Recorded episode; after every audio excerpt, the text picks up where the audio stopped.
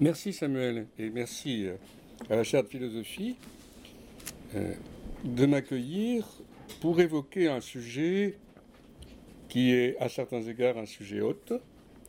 Euh, en vertu surtout, je dirais, je me livrerai à une rapide entrée en matière ayant trait à l'actualité immédiate de la question, qui évidemment ne se limitera pas à cette actualité immédiate. Je voulais encadrer le sujet entre deux, deux affaires euh, médico-judiciaires qui ont défrayé la chronique, à savoir d'une part l'arrêt Perruche, où on se posait la question de savoir euh, s'il y avait un préjudice à être né, et l'affaire Vincent Lambert, sur laquelle je n'épilogue pas. Elle est connue de tous, mais de part et d'autre, si l'on peut dire, de la vie, puisque c'est ainsi que je l'ai tout d'abord encadré, euh, la question de la valeur de la vie va être posée. Bon. Soit euh, de manière contentieuse, comme ce fut le cas,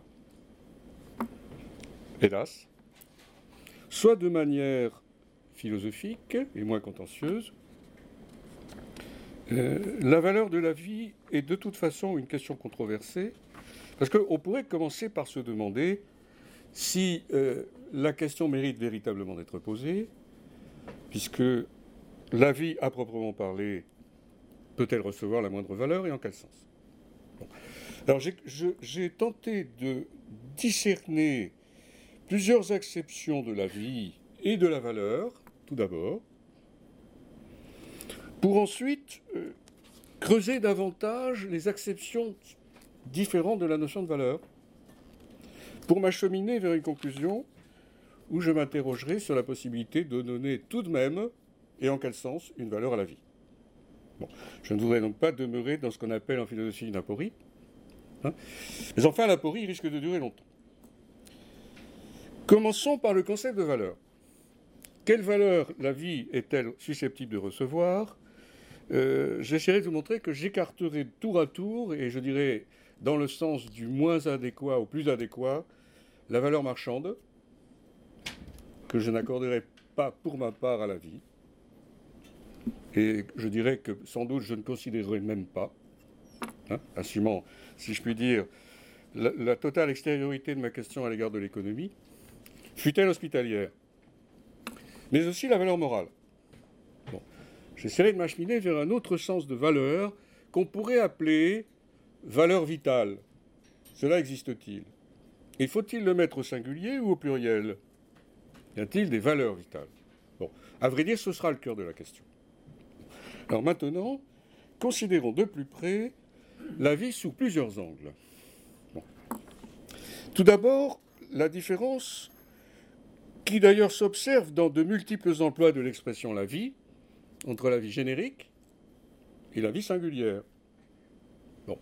Je m'attacherai davantage à la vie singulière sans pour autant écarter la première. Comment la vie s'exprime-t-elle dans des vivants singuliers? Et si je considère maintenant, alors dans un ordre, si vous voulez, de progression, de rigueur croissante, qu'entend-on par la vie? Est-ce une durée?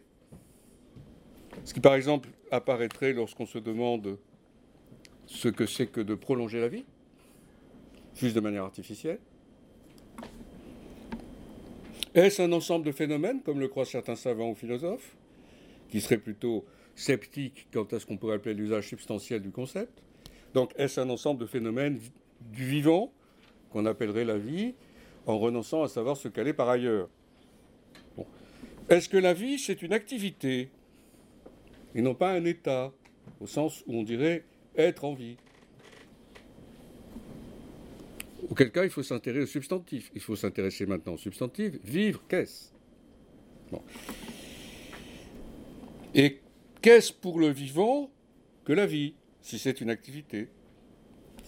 Alors nous allons pouvoir creuser encore un peu maintenant ce dernier aspect de la vie comme activité, puisque là encore, la philosophie nous offre tout d'abord un spectre de réponses possibles ou d'acceptions possibles. Vivre, est-ce durer? Se prolonger dans l'existence? Ou peut-être simplement exister dans la durée, acception dont il faut reconnaître qu'elle est très faible, ou bien vivre est résister, comme le proposait par exemple un célèbre médecin philosophe qui s'appelait Bichat, ou bien encore, vivre est faire un effort, comme le proposait Bergson dans une formule à la fois célèbre et qui est presque une provocation, dont il avait le secret, je le cite, dans l'évolution créatrice, la vie, un effort pour remonter la pente que descend la matière. Dans cette formule, qui d'ailleurs renvoie plutôt à la vie générique qu'à la vie singulière, ou à la vie générique dans la singulière, ce que je retiens, c'est effort. Bon. Mais l'effort, ça peut être celui de la résistance, ou bien, dans une ligne qui serait plutôt nietzschéenne, et il m'arrivera de temps en temps de croiser, peut-être même plusieurs fois, la trace de Nietzsche, une création. Il faut bien sûr que nous situions la vie par rapport à la mort. Je l'ai fait une première fois implicitement, si je l'ai pris comme résistance. À quoi résiste-t-elle? Bon. Se résiste-t-elle à elle-même ou résiste-t-elle à la mort? Mais alors, elle résiste à la mort en elle-même. Comme on le sait au moins depuis Empédocle, et en tout cas depuis Freud. En passant par Bichat et Foucault. Je vous renvoie à son célèbre ouvrage, qui est précisément consacré essentiellement à Bichat, La naissance de la clinique. Puisque Foucault fut un des grands philosophes de la médecine. Hein. N'oublions pas. La vie, est-ce un acte consistant à surmonter son propre déclin à chaque fois? Auquel cas, on pourrait commencer à s'interroger sur la valeur qu'elle est susceptible de prendre. Donc je me suis posé la question suivante, si vous voulez, qui sera ma, mon entrée en matière proprement dite après ce bref préambule?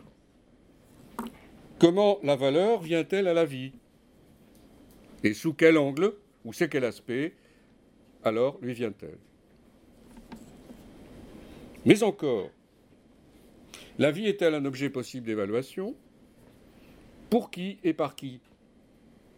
Et là, la question redevient brûlante, parce qu'une des questions est de savoir s'il sied à quiconque n'est pas le vivant lui-même, ou le sujet humain vivant, d'évaluer la valeur de cette vie, qui n'est pas la sienne.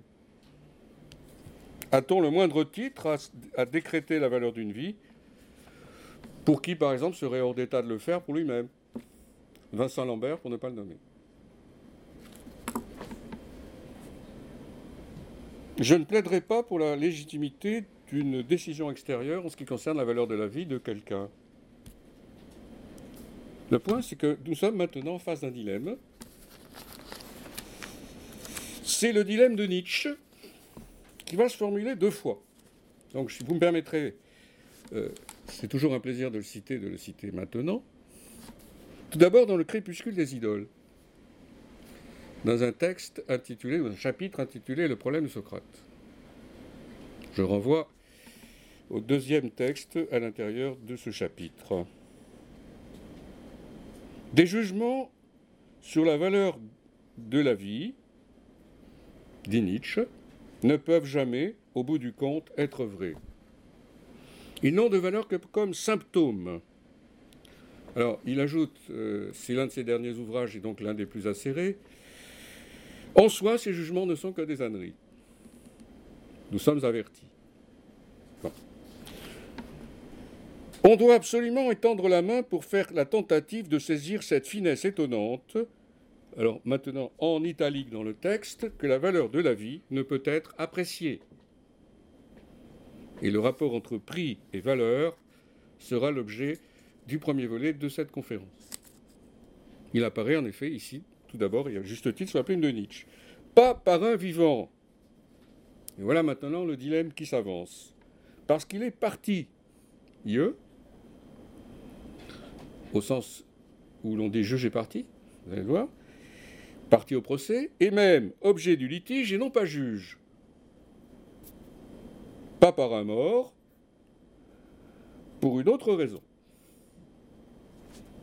Donc, la valeur de la vie ne peut être appréciée ni par un vivant, ni par un mort. Le second dilemme est plus précis. Et cette fois-ci, je l'emprunte à son Zarathustra.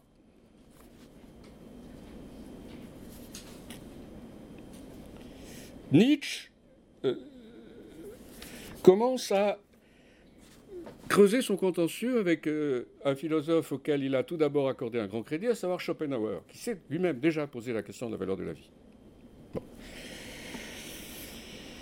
Et Nietzsche oppose à la formule célèbre de Schopenhauer vouloir vivre une autre, qui est une interprétation de la première polémique. Je cite le Zarathustra dans euh, le chapitre qui s'intitule De la victoire sur soi. Voilà le secret que la vie m'a confié. Vois, m'a-t-elle dit. Bon, le Zarathustra est plus lyrique que d'autres textes de Nietzsche. Hein. ne soyez pas étonnés du style. Je suis ce qui est contraint de se surmonter soi-même à l'infini. Il faudrait s'interroger sur la nécessité de ce surmontement. En allemand, Uber, Windung. Ce qui n'existe pas, rétorque-t-il à Schopenhauer, ne peut pas vouloir exister. Et comment ce qui existe pourrait-il encore vouloir exister? Donc le vouloir exister n'a de sens ni avant qu'on ne vive, ni pendant.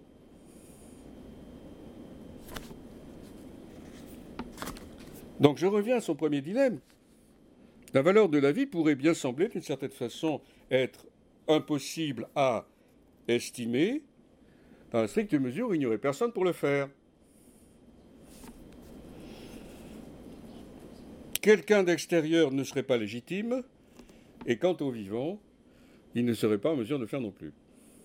Bon, alors, pour sortir de ce mauvais pas ou de cette ornière, il faut reposer la question autrement. La valeur de la vie s'estime à chaque moment. Et c'est un paradoxe et une difficulté. Parce qu'il faut alors que, il faudrait que la vie fût tout entière en l'un quelconque de ces moments pour se voir accorder une valeur d'ensemble. Et là, on a presque une contradiction dans les termes. Est-ce que la vie vaut plus ou moins selon qu'elle dure? Donc je vais commencer par éliminer ce critère, si vous voulez. Est-ce que vivre plus longtemps, c'est accorder à sa vie plus de valeur? Qui ne voit l'absurdité d'une pareille position Même si les vivants sont enclins par ailleurs à s'en persuader? Je ne fais pas exception. Bon. Alors, je vais essayer de le montrer vraiment en creusant l'absurdité d'une pareille conception qui voudrait que la valeur de la vie fut sa durée indéterminée, c'est-à-dire vide. On ne se poserait pas question de savoir ce qu'on y fait, mais le temps qu'elle pourrait durer. Alors on pourrait concevoir qu'il soit indéterminé, comme le veulent par exemple, dans leur grande naïveté, ce qu'on appelle les transhumanistes. Je vais donc utiliser maintenant une célèbre référence qui est celle de Lucrèce, qui a essayé déjà, dans son poème de la nature des choses, ou de la nature, comme on le traduit le plus souvent, de montrer l'inanité du désir d'immortalité. C'est un célèbre passage du chant 3, qu'on appelle la prosopopée de la nature.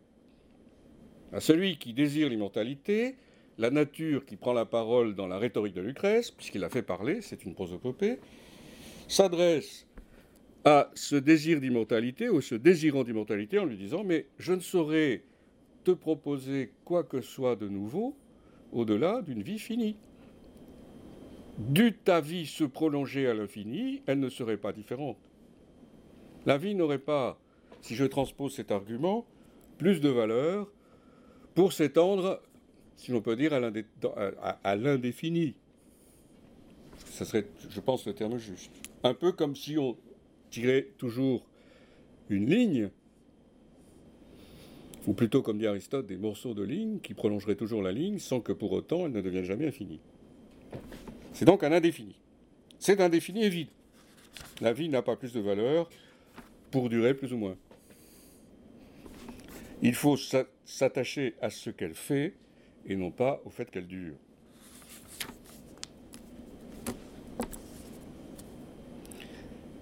Considérons un autre point qui peut avoir, je crois, une importance réelle sur la question, ou pour la question. La vie n'est pas ce que nous décidons de faire. Nous ne pouvons pas accorder une valeur, c'est-à-dire ici un prix, dans l'une des exceptions, la première de valeur à la vie, parce que nous aurions décidé de vivre. C'est un truisme, mais dont il faut prendre la mesure. Euh, ce que nous ne décidons pas de faire a-t-il du prix pour nous? Bah, Il semble que oui. Pour citer Georges Canguilhem, dans un entretien qui a été repris dans le premier volume de Philosophie de la médecine, édité chez Vrin par Marie Gaille, comme, donc le disait Georges Canguilhem, nous sommes engagés. Nous avons à tenir compte de ce qu'on pourrait appeler cette contingence, si vous voulez. Et contingence ne veut pas dire hasard. Hein dire que cela survient. La vie est contingente. Pour nous. Est-ce à dire que sa contingence entraîne son absence totale de valeur? Ce que certains philosophes, en effet, n'hésitent pas alors à déduire ou à conclure. Ce que nous n'avons pas décidé, faut-il que nous y attachions du prix, plutôt qu'à ce que nous faisons à proprement parler dans la vie, c'est-à-dire nos actes? Mais la vie n'est pas l'un de nos actes. N'y a-t-il pas plus d'importance à ce que nous faisons dans cette vie qu'au fait de vivre? Mais qui peut dire que sa vie n'a pas de valeur? Ne fût-ce que précisément parce que c'est ce qui lui permet d'agir. Est-ce qu'alors elle a une valeur, si l'on peut dire, de manière corrélative ou par voie de conséquence? Si elle me permet d'agir, alors elle a de la valeur, mais elle a une valeur moindre que mes actions elles-mêmes. Et si mon action ultime consiste à me sacrifier, alors a-t-elle de la valeur? Ou plutôt, c'est une question qui est apparue dans la discussion éthique contemporaine, est-ce la valeur suprême, s'il en a une? Je vous rappelle un célèbre slogan qui avait d'ailleurs suscité la réflexion des philosophes. C'était à l'époque où euh, l'Union soviétique existait encore, de même d'ailleurs que la RDA et où le slogan disait plutôt rouge que mort. Je ne sais pas si ça vous dit quelque chose. Better red than dead. Mais alors, quelle est la valeur suprême? La vie elle-même. Mais à quel titre? Comme simple fait. La vie comme simple fait peut-elle se voir accorder une valeur? C'est l'une de nos questions les plus redoutables. Comment en est-on arrivé à accorder à la vie comme simple fait la plus haute valeur. N'est-ce pas un, étrange renversement des valeurs? Ou peut-être une table rase des valeurs? Ou bien un autre concept de valeur? Alors entrons précisément dans le détail de l'examen de la valeur. Je vais donc tout d'abord prendre la vie comme valeur, c'est-à-dire prix. Qu'est-ce qui peut, après tout, m'autoriser à dire que la vie n'est pas de prix?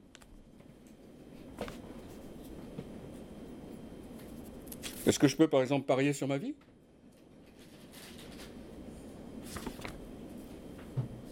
Mais alors, est-ce que ça signifie que précisément je ne lui accorde aucun prix?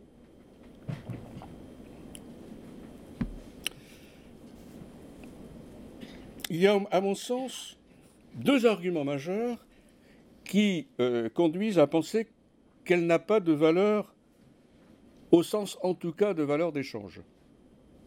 C'est le premier aspect que je considérerai. Ce qui s'oppose au fait que la vie est une valeur marchande,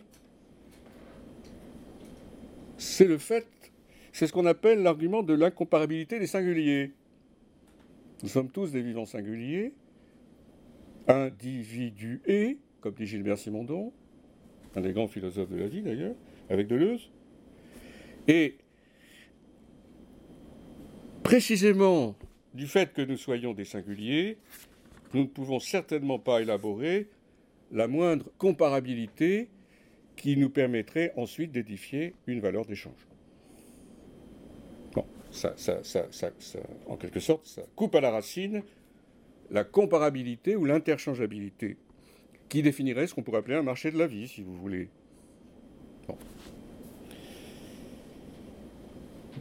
La vie n'a pas non plus de valeur d'usage. Je ne fais pas usage de la vie. Elle ne m'est pas assez extérieure pour que je puisse le faire. La vie n'est pas ce dont on use, ce n'est pas non plus ce que l'on fait. Alors qu'est-ce?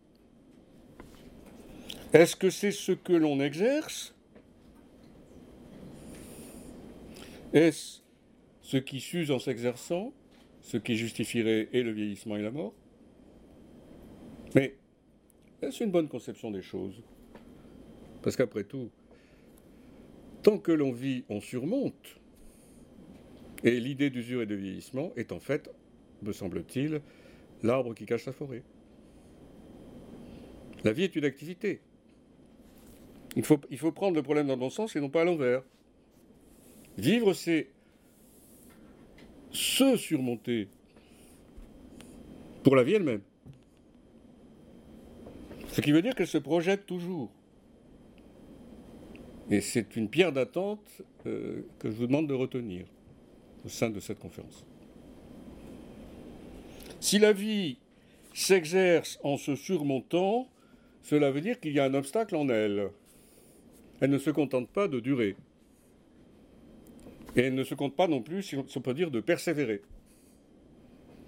Parce que même pour penser la persévérance, il faut pouvoir penser et la résistance, et la résistance à la résistance. La résistance à la résistance, c'est le surmontement de la vie par rapport à soi. Par rapport, si l'on peut dire, non pas à sa finitude au sens trivial, c'est-à-dire la mortalité, mais par rapport à sa finitude à chaque fois. Ce qui veut dire que la vie, c'est un travail. Comme le dit par ailleurs Bergson, dans un contexte assez proche du précédent, c'est-à-dire de la révolution créatrice. La vie travaille à surmonter ce qui lui fait obstacle en elle-même, qu'on pourrait appeler la mort si vous voulez, au sens de Bichat. Déjà. L'ensemble des forces qui résistent, ou plutôt des fonctions, disait-il, mais cela implique les forces, qui résistent à la mort. La vie ne peut pas être un objet d'usage, je l'ai introduit, je le justifie davantage, parce qu'elle fait entièrement corps avec le vivant. Maintenant, une nouvelle question se pose, et elle va être plus redoutable, si je puis dire, pour le vivant humain, auquel je vais peut-être maintenant accorder un peu plus d'importance que je ne l'ai fait jusqu'à présent. Mais mon propos n'était pas de prendre le vivant humain comme si c'était, comme dit Spinoza, un empire dans un empire. Je n'ai pas voulu prendre la question de la valeur de la vie comme si elle était strictement humaine. Parce que même dans le vivant humain, la vie n'est pas seulement humaine. C'est ça le problème. Sinon, c'est une vision, je veux dire, non seulement anthropocentriste, mais narcissique, au sens d'un narcissisme de l'espèce et donc d'une illusion sur soi. En effet, dans la vie, je distinguerai maintenant trois strates qui vont peut-être nous aider à faire un sort à la vie humaine, mais en même temps à limiter son empire. Il y aurait la vie en moi, celle que les vitalistes ont eu le mérite de mettre en évidence, et qui constitue une strate dans le sens pré-freudien du terme, strictement inconsciente. Quand on dit que la santé, c'est le silence des organes, c'est à cela qu'on fait référence. On ne se sait pas vivre. Il n'est même pas certain qu'on se sente vivre, encore qu'il faille bien sûr faire plus de cas de la seconde formule que de la première. Ou alors on ne se sent vivre qu'au moment où cela devient un problème. Et alors la question de la maladie se pose et de son incidence sur cette question de la valeur de la vie, bien entendu. En effet, se pose-t-on la question de la valeur de la vie dans n'importe quelle situation, ou bien dans certaines? Tous les moments de la vie sont-ils également propices à la position de cette question, ou bien seulement certains, qui seraient paradoxalement privilégiés, ceux des maladies ou ceux de la dépression? Propices précisément à l'apparition de cette question, mais peut-être pas à sa position claire ni à sa résolution rationnelle, si tant est qu'elle soit possible. La vie serait donc une activité sourde, en moi. Mais alors, dans quel sens puis-je dire que c'est ma vie? Est-ce que je suis autorisé à le faire? En quel sens ma vie est-elle l'objet d'une appropriation par moi-même? Puis-je capter la vie et en faire la mienne? Mais qu'est-ce qui, dans la vie en moi, échappe au moi? Alors je voudrais maintenant poser une seconde question, qui n'est pas en effet sans incidence sur l'actualité immédiate dont je suis parti tout à l'heure pour la quitter le plus rapidement possible. Il n'est évidemment pas interdit d'y revenir, le cas échéant. La question de l'évaluation de la vie met en cause le primat de la conscience. Et j'ai été frappé du fait qu'on accordait à la conscience, dans la valeur de la vie, ou dans son évaluation, un prix absolument hypertrophié. Il est très singulier de voir qu'on accorde tant à la conscience, alors qu'il n'est pas certain que la philosophie le fasse. Auquel cas, il faudrait vraiment ajuster ses jugements. Estimer la valeur de la vie au nom du primat de la conscience, est-ce bien prudent et judicieux? S'il est vrai que la vie soit une activité sourde, je ne suis pas certain que la conscience en résume la valeur. Une vie plus consciente qu'une autre a-t-elle plus de valeur? Mais ce n'est pas une valeur vitale, c'est une valeur intellectuelle. Faut-il intellectualiser la vie pour en faire ma vie? Je crains que ce ne soit une position désespérée. Parce que bien des traits de nos vies échapperont à ce primat de la conscience ne fût-ce qu'une partie de notre vie particulièrement importante qu'on appelle la vie nocturne. Ou alors, il faut, il faut dire que même ce qui se produit dans la vie nocturne, par exemple l'activité onirique, si c'en est une, atteste le primat de la conscience aussi. Là, nous allons être dans une position encore plus difficile. Suis-je le sujet de mes rêves? Et pour faire bon poids, le sujet conscient de mes rêves? Le démenti des faits risque de nous atteindre rapidement. Donc s'il est vrai qu'une partie, qu'une moitié de notre vie, comme disaient les philosophes classiques, échappe au primat de la conscience et peut-être même de la mémoire, alors sommes-nous autorisés, lorsqu'il s'agit de la vie d'un autre, comme ce fut malheureusement le cas récemment, à dire que la conscience est le critère de la vie qui mérite d'être vécue? N'est-ce pas terriblement imprudent et surtout infondé? En tout cas, philosophiquement, ça risque de l'être. Avançons d'un pas.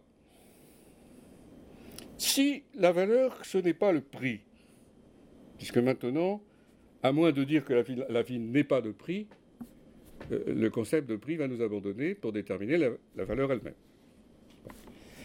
Passons à un autre concept qu'on peut associer à la valeur, qui est le concept de sens.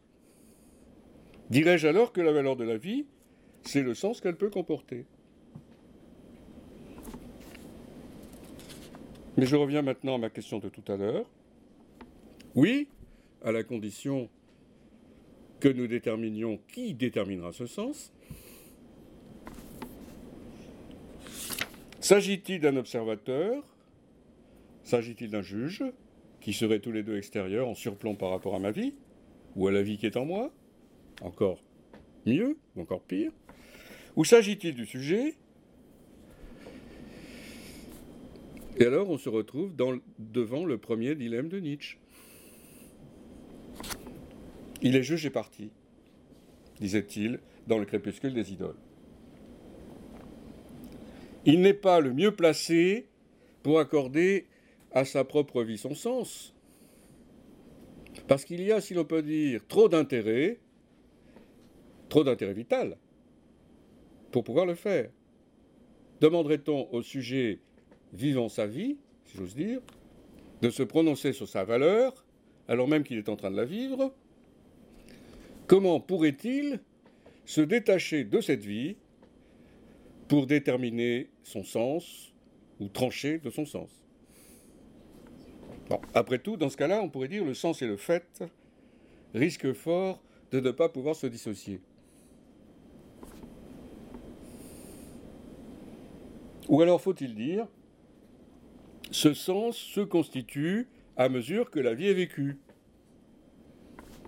On aurait en quelque sorte un sens émergent, qui lui alors aurait cette caractéristique d'être corrélative de la durée même de cette vie. Mais la vie aurait-elle d'autant plus de sens qu'elle serait plus longue?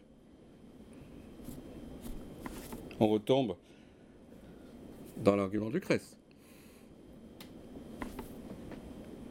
Il faut bien que le sens qu'elle est susceptible de comporter soit compatible avec sa finitude. Ou bien sa finitude la dépouille-t-elle de tout son sens? Une vie mortelle, c'est une vie dénuée de sens en tant que telle? Ou bien encore, une vie quelconque? Mais y a-t-il une vie quelconque? Aucune vie n'est quelconque? Toute, toute vie est singulière dans un sens fort, c'est-à-dire non seulement individuée, ce qui est évident, mais encore acquérant une signification propre du fait d'être vécu par un singulier. Le point, c'est que ce sens, alors, risque d'échapper même à ce singulier. Ça va être totalement, si l'on peut dire, incorporé à sa vie. Il ne sera pas à même de se le formuler à soi-même. Ce sens sera un sens vital subliminal, échappant en grande partie à la conscience, au moins à la conscience claire, non élucidable, comme si, d'une certaine façon, la vie du vivant ne pouvait avoir de sens que si elle devenait un problème pour lui. Ou bien faut-il dire, ce qui évidemment nous amène à une totale absurdité, une nouvelle absurdité, ma vie n'a de sens qu'à la fin. Paradoxe que les philosophes antiques euh, n'avaient pas manqué de relever déjà.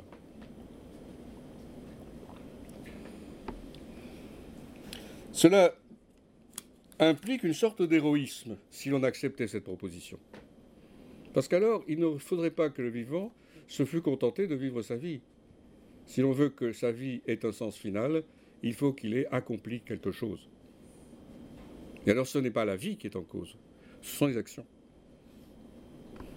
Ce serait la valeur morale de la vie. Mais alors, elle différerait en degrés maintenant selon les vivants, en vertu de ce qu'ils auraient accompli, plus ou moins, ou bien accompli ou non. Alors, certains sujets verraient, sujets humains alors, verraient leur vie avoir un sens et d'autres non. Allons-nous nous résigner à cette distinction puissamment inégalitaire? Ou bien faut-il dire que tous les sujets humains en tant qu'ils sont vivants voient leur vie acquérir un sens? Mais à quel titre alors? Si ce n'est pas au titre de leurs actions, est-ce au titre du fait même qu'ils vivent? Et qui plus est, si la vie est une activité sourde en moi, pourquoi, pourquoi diable aurait-elle un sens? Elle serait alors tout à fait digne d'être qualifiée, alors pour le coup, à la fois par Schopenhauer et Nietzsche, qui sur ce point sont d'accord, de dénuer de sens. La vie, ça serait le théâtre de ce que l'allemand appelle Unsinn, le non-sens. Ce qui n'empêcherait pas Nietzsche de dire qu'elle est susceptible d'en acquérir un, mais alors, il faut que ce soit une projection. C'est-à-dire que dans ce cas-là, le sens n'est, plus un fait. C'est une création pure. C'est une évaluation au sens de Nietzsche. Ce qui veut dire que je ne peux me prévaloir de rien qui soit propre à la nature des choses. Pour voir émerger ce sens ou pour élaborer ce sens. En un certain sens, on peut dire j'en décide.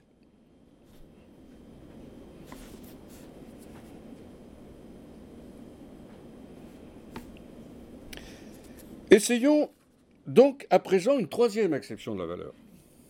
S'il est vrai que le prix et le sens n'aient pas été très prometteurs, serons-nous plus heureux avec la dernière des trois acceptions que je vous propose d'associer à la valeur, à savoir la fin, au sens du but, pas la fin au sens du terme. Parce que là, nous en avons parlé, il faudra y revenir, à savoir la mort. Si la fin de la vie ne se trouve pas être la mort, en ce sens que la mort serait son but, ce que personne de sensé n'avancera, comment pourrait-on concevoir pour la vie une fin? À quelle fin est-elle est censée répondre?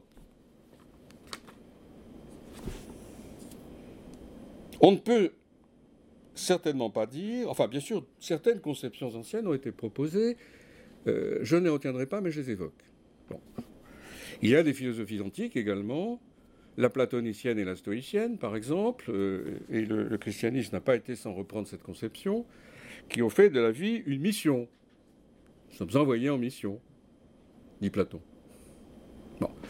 Le platonisme reprendra assez constamment dans l'Antiquité cette conception. Vous voyez Plotin, par exemple. Euh, ou bien encore, c'est une tâche. Nous sommes des soldats sur le front, disait Stoïcien. Sénèque, par exemple. Donc la vie a une fin, mais ce n'est pas nous qui l'avons déterminée. C'est d'ailleurs pourquoi, comme vous le savez, hein, cela entraîne une conséquence majeure en matière d'éthique, à savoir que nous ne pouvons pas disposer de cette vie, puisque nous sommes en mission. Donc nous ne pouvons pas y mettre fin. En vertu même de cet argument. La vie ne nous appartient pas dans ce cas-là. Donc nombre de traditions dont nous sommes en quelque sorte à notre corps défendant éventuellement les héritiers ont assigné à la vie, qui est la nôtre, une fin qui lui est extérieure en quelque sorte une autorité sur cette vie qui remplira plus ou moins cette fin, mais qui en tout cas, en quelque sorte, saurait ce qu'elle a à faire. Donc l'appropriation de la vie est un vrai problème, comme on le voit ici. Dire ma vie est-ce ma vie? Ah, Pardonnez-moi ici, ça n'est pas vraiment le cas. En tout cas, pas entièrement le cas. La vie, c'est une tâche. On pourrait presque dire vivre, c'est un devoir. Ce n'est pas un fait. Bon. Mais si on ne souscrit pas à cette idée d'une fin qui est à la fois intérieure et extrinsèque, si je puis dire, puisque précisément c'est une tâche, et même dans le protestantisme, on trouve cette conception, comme on sait. Vous voyez l'allemand Beruf pour désigner cela. Si la vie n'est pas le fait d'être envoyé en mission, est-ce que vivre peut être à soi-même sa propre fin? L'autotélie de la vie, si l'on peut dire à la grecque. Est-ce que la vie peut n'avoir d'autre fin que son propre exercice? Ce qui commencerait à m'acheminer, si vous voulez, vers la conclusion que je voudrais soutenir. On ne vit pas faut-il dire qu'on vit pour vivre? Et qu'à chaque fois, si l'on peut dire on vit pour vivre, alors faut-il dire plus longtemps? Parce qu'ici, on va encore avoir une arborescence des solutions. Est-ce qu'on vit pour vivre plus longtemps? Donc on s'efforce. Et c'est une des conceptions, c'est celle du codatus de Spinoza, c'est le persévérer. D'ailleurs, euh, Spinoza un petit peu aplati. Est-ce qu'on vit pour prolonger même cette vie, et comme si la vie faisait sans cesse des sauts de surmontement à chaque fois, si je puis dire, ou bien est-ce que la vie peut éprouver en elle-même sa propre fin? Quel cas c'est plus simplement une persévérance euh, au sens un peu trivial du mot. Hein. Euh, la vie s'évalue elle-même, serais-je tenté de dire maintenant. Auquel cas, ça, oui, ça n'est pas ce qui fait problème dans cette idée de valeur de la vie. On peut commencer maintenant à, en quelque sorte, en ramasser les différents aspects problématiques. C'est le fait qu'elle ne puisse être comparée à rien. Établir une valeur avec tout d'abord, le premier sens qui est celui du prix, c'est comparer. C'est tout d'abord pouvoir comparer. Or, la vie ne se compare à rien, ni à d'autres vies, en tant qu'elle est singulière, et irréductiblement singulière, ni à la mort, ni à ce qui la précède, l'avant-naissance, si l'on peut dire, comme disait par exemple Lucrèce ou, Sénèque. La vie ne se compare à aucun autre état. Il lui faut en quelque sorte s'évaluer pendant son propre cours, qui est strictement singulier. Alors imaginez qu'en plus, si on n'est pas adepte de la métampsychose, on dise qu'elle est unique, ce qui est plus fréquent dans nos contrées. au point de devenir une sorte de dogme inébranlable, le caractère unique d'une vie, d'un vivant singulier, se compare encore moins à quoi que ce soit. Puisque nous n'avons aucune possibilité de répéter cette existence pour savoir ce qu'elle valait. Prenons l'expression mieux vivre, qui est une sorte de slogan dont l'inanité ne peut que frapper n'importe quel esprit constitué, bien constitué.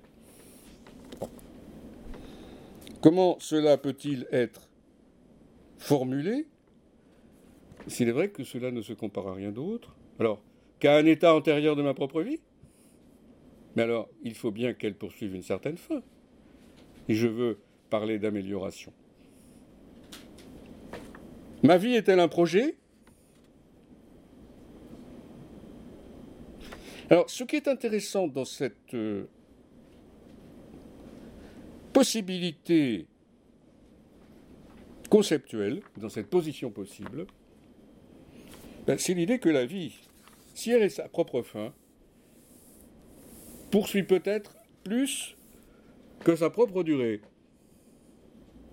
sans pour autant aspirer à l'immortalité, au sens que Lucrèce refuse aux mortels que nous sommes.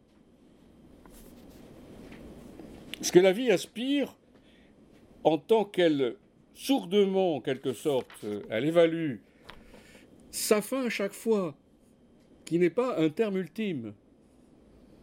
Et ce que j'essaie de, mettre maintenant en évidence, c'est ce qui apparaissait aussi dans la réflexion de Canguilhem, dans le normal et le pathologique. Et là, si la vie a, est à elle-même sa propre fin, alors, dit Canguilhem, elle est une norme pour soi. Il faut donc que la valeur et le fait même d'une feuille de papier à cigarette, se distingue. Même si la fin est immanente au fait de la vie, elle ne se confond pas avec lui. La valeur de la vie et le fait de la vie doivent tout de même être distingués, même si ça n'est pas une transcendance de la valeur, ce que je ne soutiens pas. Une immanence de la fin au fait de la vie nous acheminerait vers sa valeur. Mais alors, il ne faudrait pas accepter de ce fait que quiconque, en dehors de ce sujet, soit juge de cette valeur, parce qu'en vertu de cette position, c'est impossible. Nul n'est juge de la valeur d'une vie en dehors de celui qui la vit. Aucun argument technique, ni juridique, et encore moins judiciaire, ne peut nous en convaincre. Et à ce titre, il n'y a pas de pouvoir sur la vie, si ce n'est arbitrairement. Je ne nie pas son existence. Foucault est célèbre pour avoir élaboré une biopolitique, à la suite d'ailleurs de Canguilhem, de manière plus discrète. Mais enfin, la biopolitique, ce n'est pas la discipline qui accorde au, au sujet extérieur à la vie une légitimité dans l'évaluation de sa valeur. C'est une discipline qui étudie le pouvoir arbitraire sur la vie du vivant c'est-à-dire la décision. Le pouvoir de vie et de mort, par exemple. qui n'est pas seulement celui de l'État.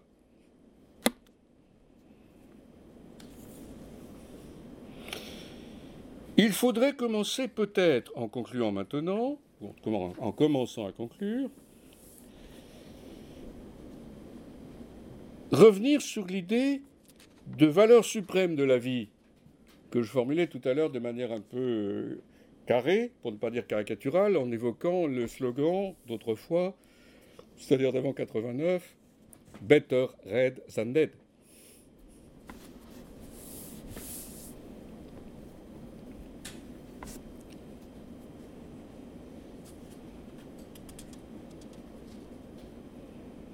Je pense que c'est une sorte de, fétichisme de la valeur de la vie dans ce cas-là, si vous voulez. Lui accorder la valeur suprême, ce n'est pas lui accorder sa valeur.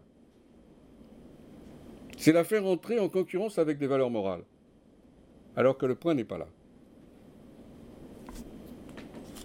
Elle n'entre pas dans une concurrence axiologique avec les valeurs morales,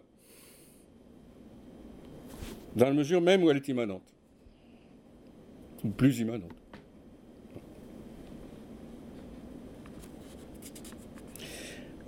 Si euh, je souhaite conclure dans le sens de conférer à la vie qui est la nôtre une fin qui lui soit propre, intrinsèque, et qui ne soit pas, qui ne coïncide pas avec son terme, mais qui soit en quelque sorte à chaque fois sa fin, Je dois me poser maintenant des questions plus proches, si l'on peut dire, de l'expérience. Et j'y ai fait allusion tout à l'heure en me demandant quelles sont les situations dans lesquelles cette question s'immisce dans mon esprit. Quand me demandais-je quelle est la valeur de la vie? Le fais-je tout le temps ou dans certains moments? Et alors lesquels La maladie, la dépression, le trou d'air dans la vie elle-même, dans sa compacité, dans sa cohérence, comme si à un moment donné cette dernière s'interrompait. La, suspension de la projection même de la vie, de la vitalité, comme on disait autrefois, comme si à un moment donné, bah, le surmontement même était suspendu, frozen, comme on dit parfois d'ailleurs de la dépression.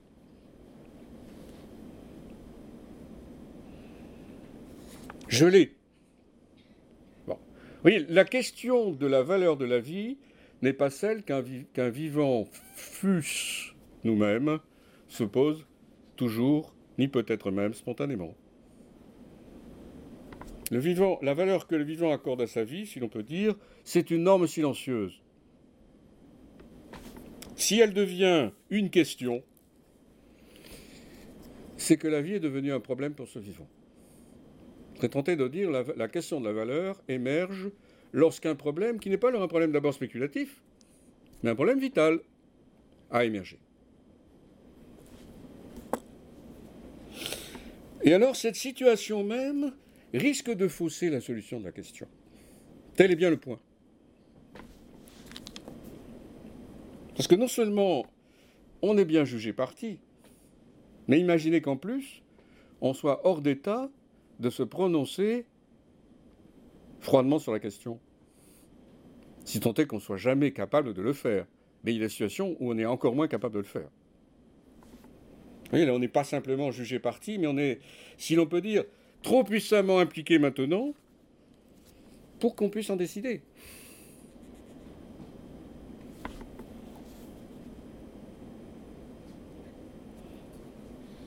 On peut donc commencer à tirer certaines conclusions que j'appellerais, si vous voulez, empiriques ou phénoménologiques. Et là, elles intéressent directement notre question. Est-ce que la vie a une valeur constante pour un même sujet à chaque fois? Est-ce que c'est une valeur fluctuante, la valeur de la vie?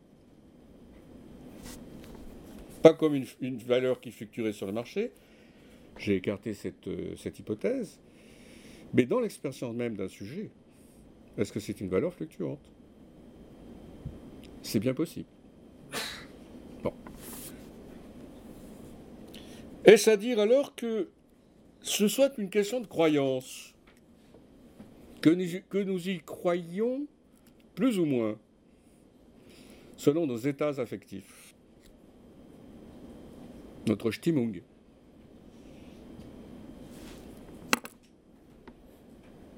Comment pourrait-on concevoir que la vie ait toujours la même valeur pour nous si cette valeur est une valeur éprouvée et non pas une valeur jugée? Ou alors d'un jugement qui serait puissamment déterminé par le fait que ce soit d'abord éprouvé avant d'être jugé. Mais si c'est éprouvé, alors ça risque de fluctuer. Il y a des éclipses de la valeur de notre vie à nos propres yeux. N'insistons pas, il y a tant d'exemples qu'il serait possible de citer outre ceux que j'ai cités.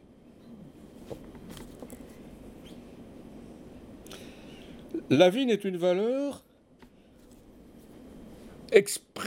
enfin je veux dire explicite, je qualifie ma proposition, que lorsqu'elle devient un problème.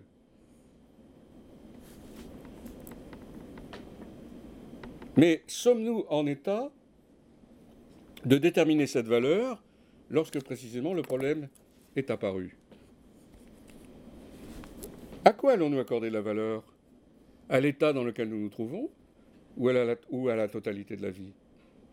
Le point, c'est que nous risquions fort de projeter sur la totalité de la vie qui nous est inaccessible par définition ce que nous éprouvons dans l'état où nous sommes, et qui est un état affectif.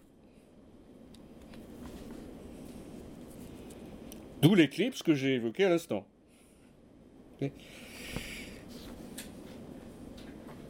Nous sommes donc maintenant devant un paradoxe qu'il nous faut assumer pour tenter de sortir de la difficulté où nous allons être placés, et alors je conclurai. Pour accorder une valeur à la vie qui est la nôtre, il faut dépasser le fait de l'existence, ou de la pure existence, sens où nous dirions vivre, c'est exister, ce qui est un sens possible mais pas le seul, pour évaluer la vie durant la vie elle-même. Nietzsche nous avait averti, c'est redoutablement difficile.